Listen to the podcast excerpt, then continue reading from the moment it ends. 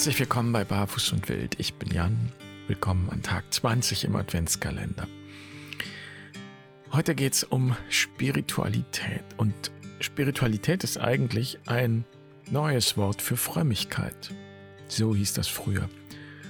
Und das ist doch interessant. Ich verbinde mit dem Wort Frömmigkeit ja wirklich eine Spiritualität, die alles ausschließt, was halsabwärts stattfindet. Eine Spiritualität von oben oder nach oben, die so zum Himmel gerichtet ist. Und es wäre ein Irrtum, meine ich, zu glauben, dass es diese Spiritualität von oben nicht mehr gibt, dass das sozusagen eine Sache der Vergangenheit ist, ganz und gar nicht. Und ich würde sagen, so eine Spiritualität kann sogar gefährlich sein und deshalb lohnt es sich unbedingt, einen Blick drauf zu werfen und darum geht es heute. Schön, dass du dabei bist.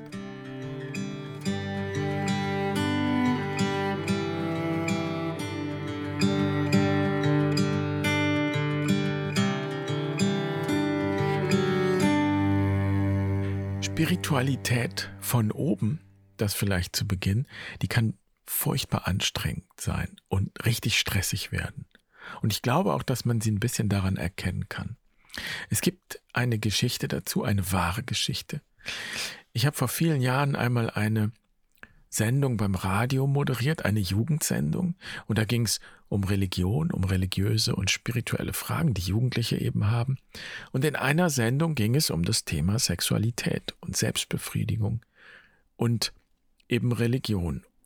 Und da war ein Studiogast, ein junger Mann, der von sich sagte, er habe sich nun ganz der römisch-katholischen Lehre verschrieben und deshalb sei Selbstbefriedigung für ihn absolut tabu und auch Geschlechtsverkehr könne er sich nur in einer Ehe vorstellen, denn das sei nun mal die Lehre seiner Kirche. Und so wurde da gesprochen und dann vergingen einige Jahre und ich habe immer wieder verfolgt, was der junge Mann so erzählt und was der macht und tut. Der trat auch öfter in den Medien auf und vertrat eben immer wieder seine Position von der reinen Lehre, wenn man so will. Und eines Tages, ja, da sah und hörte man plötzlich nichts mehr von ihm.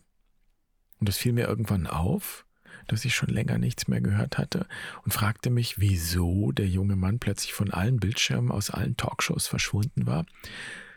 Und eines Tages erzählte mir jemand, er sei jetzt Vater geworden und das Kind sei hervorgegangen aus der Affäre mit einer älteren Frau. Und ich weiß auch nicht, ob sie geheiratet haben und ehrlich gesagt ist mir das auch egal. Ich habe mich nur gefragt, was in dem jungen Mann vorgegangen sein mag. An dem Tag, an dem er bemerkt hat, dass ein ganzes spirituelles Gebäude zusammengefallen ist. Denn ein uneheliches Kind war nicht Teil seines Frömmigkeitsprogramms, um es mal so zu formulieren. Und dass er von da an nicht mehr aufgetreten ist mit seiner Vorstellung, ja, mit seiner Meinung, seiner auch rigiden Meinung, würde ich sagen, das finde ich zwar irgendwie konsequent, aber irgendwie auch schade. So. Es erinnert mich sehr an die Praxis der Institution, die es ja gibt, wo alle, die nicht der reinen Lehre entsprechen, verschwinden. Also die Institution lässt sie verschwinden, sie bringt die zum Schweigen. Und es gilt ja leider auch beim Thema Missbrauch. Wenn Täter einfach versetzt werden und im Grunde vor der Öffentlichkeit in Sicherheit gebracht werden, weil eben nicht sein kann, was nicht sein darf, aber nur ist es doch passiert und dann soll es niemand mehr sehen und dann werden sie einfach irgendwo im, im Verborgenen ja, in Sicherheit gebracht. Und wir wissen, was das beim Thema Missbrauch heißt. Das ist natürlich überhaupt keine Sicherheit für die Betroffenen, für die Opfer. So. Und an der Stelle wird deutlich, was ich meine, wenn ich sage, dass so eine Spiritualität von oben gefährlich sein kann. Nicht, weil es wirklich schlimm wäre, ein uneheliches Kind mit einer älteren Frau zu haben. Das ist ja nun völlig harmlos. Aber andere Menschen, Kinder zu missbrauchen, für immer zu verletzen. Das geht natürlich überhaupt gar nicht. Und das ist nicht nur Sünde, das ist eine Straftat, das gehört aufgedeckt ans Licht gebracht. Aber das ist das Problem, wenn sich so eine Spiritualität von oben verselbstständigt. So. Und für mich ist, wie gesagt, dieses Wort Frömmigkeit, dieses alte Wort, damit verbunden. Dieses Wort schwebt geradezu zehn Zentimeter über dem Boden. Und diese Spiritualität ist auch windelweich, die säuselt immer so, die packt niemals zu, die vermeidet alles, was handfest ist. Ja, weil sie auch Verunreinigung fürchtet. Letztlich fühlt sich das auch herzlos an. So eine Spiritualität hat kein Herz. Sie ist einfach nur eine leblose Hülle, eine Fantasie eigentlich. Und diese Spiritualität neigt dazu, das Negative zu verdrängen. Und alles, was für negativ erklärt wird, alle Aggressionen, alle Impulse, alle Triebe, all das will diese Spiritualität praktisch unsichtbar werden lassen. Und dann kommt all das unkontrolliert irgendwo anders in dunklen Ecken und Winkeln wieder zum Vorschein, ist ja klar. Und diese Art von Frömmigkeit hat möglicherweise den Missbrauch in Kirchen erst möglich gemacht. Und ich kann gut verstehen, wenn einige sich ganz von der Kirche oder auch vom Christentum abwenden angesichts von Perversionen, die aus dieser Spiritualität von oben hervorgegangen sind. Okay, ich habe für mich beschlossen, mich nicht abzuwenden. Ich bin überzeugt, dass sich alles und jedes auf der Welt pervertieren lässt, auch jede Religion. Und das Problem an sich ist für mich nicht die Religion, sondern eben die Spiritualität. Und die Spiritualität von oben, die abhebt, und deshalb plädiere ich für eine Spiritualität von unten, die die Beine am Boden hat, die geerdet ist. Und ich nehme es als Herausforderung, die eigene Tradition genau unter die Lupe zu nehmen und auch kritisch unter die Lupe zu nehmen und zu schauen, welche Spuren dieser Spiritualität von unten lassen sich da entdecken. Und ich möchte mal ein Beispiel herausgreifen, die Feindesliebe. Das ist ein Beispiel, an dem sehr gut sichtbar wird, welche Missverständnisse eine Spiritualität von oben mit sich bringen kann. Jesus sagt, liebt eure Feinde. Und wer dich schlägt, dem halte auch noch die andere Wange hin. Und wenn dich einer bittet, mit ihm eine Meile zu gehen, dann geh zwei mit ihm. Wahrscheinlich kennt jeder diese Motive. Und wenn wir diese Empfehlung mit gesundem Menschverstand anschauen, dann können wir da auf den ersten Blick wohl kaum so einfach zustimmen. Was soll damit gemeint sein? So eine Art Selbstdemütigung, die die eigenen Bedürfnisse und Rechte komplett aufgibt? Wofür soll das gut sein? Wozu soll das gut sein? Wieso sollten wir Schwäche zeigen und immer Schwäche zeigen, uns niemals wehren? Und die Frage ist ja dahinter, ja, wie umgehen mit den Feinden, mit den schlimmen Menschen, die uns ja bedrohen. Und für eine Spiritualität von oben ist das ein Problem, weil sie ja zum Beispiel Aggression vermeidet. So. Und dann entsteht so eine übernatürliche Vorstellung davon, alles hinzunehmen, sich bewusst zum Opfer zu machen, sich schlagen zu lassen ja, dann entsteht vielleicht die Vorstellung, Gott könne Leid irgendwie gefallen.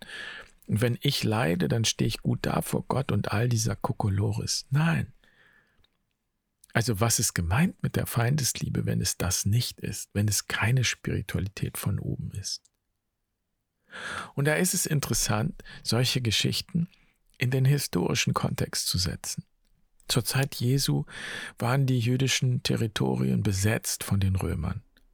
Und die römischen Soldaten, die Besatzer, waren befugt, wen immer sie wollten, zum Frondienst zu verhaften. Und das, was Jesus da vorschlägt in dieser Situation, und das ist ja so eine Situation, der Feind begegnet mir und sagt, hey du, trag das für mich. So, was Jesus jetzt vorschlägt, das ist eine Verhaltensweise, die genau für diese Situation gedacht ist. Wir würden heute mit unserem psychologischen Wissen sagen, das ist eine paradoxe Intervention. Wenn wir das tun, was der andere nicht erwartet, um die Situation sozusagen aufzubrechen. Und wir verändern damit Machtverhältnisse. Denn wenn mich ein Soldat zum Frondienst verhaftet und ich ihm das Doppelte an Dienst anbiete, dann verliert er in dem Moment seine Macht über mich. Und genauso ist das mit der Wange, mit der anderen Wange. Die andere Wange hinzuhalten bedeutet eben gerade nicht klein beizugeben, sondern im Gegenteil sich nicht demütigen zu lassen. Und das ist Spiritualität von unten. Das ist geerdete Spiritualität. Ist auch reife Spiritualität. Die schafft Weite und Freiheit. Und sie nimmt mir nicht die eigene Würde und Integrität, sondern sie festigt die. Und weil das mit der Feindesliebe und mit der Besatzung jetzt vielleicht nicht gerade so alltagstauglich ist als Beispiel, möchte ich das mal runterbrechen in den Alltag. Ganz einfach. Ich erinnere mich, wie ich früher die Kinder in den Kindergarten gebracht habe und sie haben furchtbar getrödelt und hatten überhaupt keine Lust. Das hat mich wahnsinnig gemacht. Ich bin auch laut geworden, obwohl mir klar war, dass das keine Lösung ist.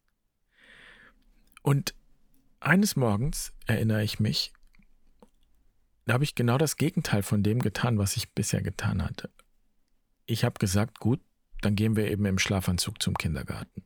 Ich habe das Auto klar gemacht, und wollte meine Kinder reinsetzen und dann ging das ganz schnell. So schnell konntest du gar nicht gucken, wie die plötzlich Klamotten am Leib hatten.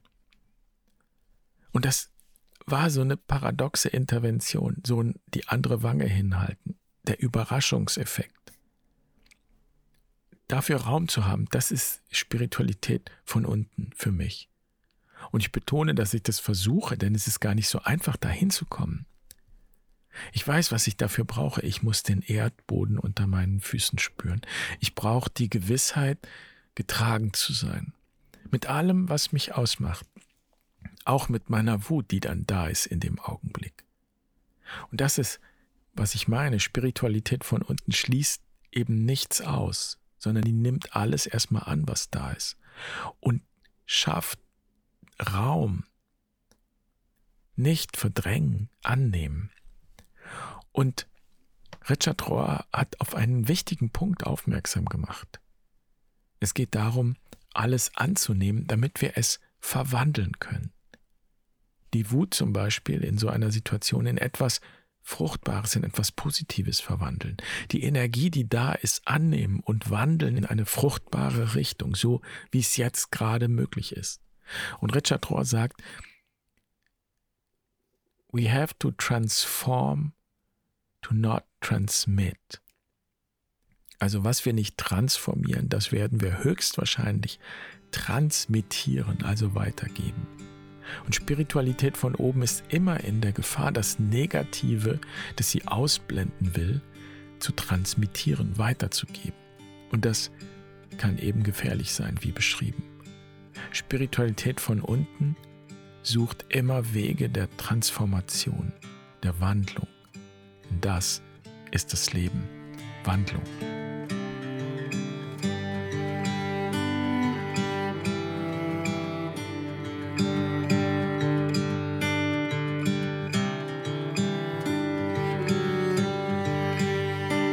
Ich lade dich ein, das alles in deinem Herzen zu bewegen und vielleicht denkst du an eine Situation, in der du nicht weiterkommst und stell dir vor, du tust das Gegenteil.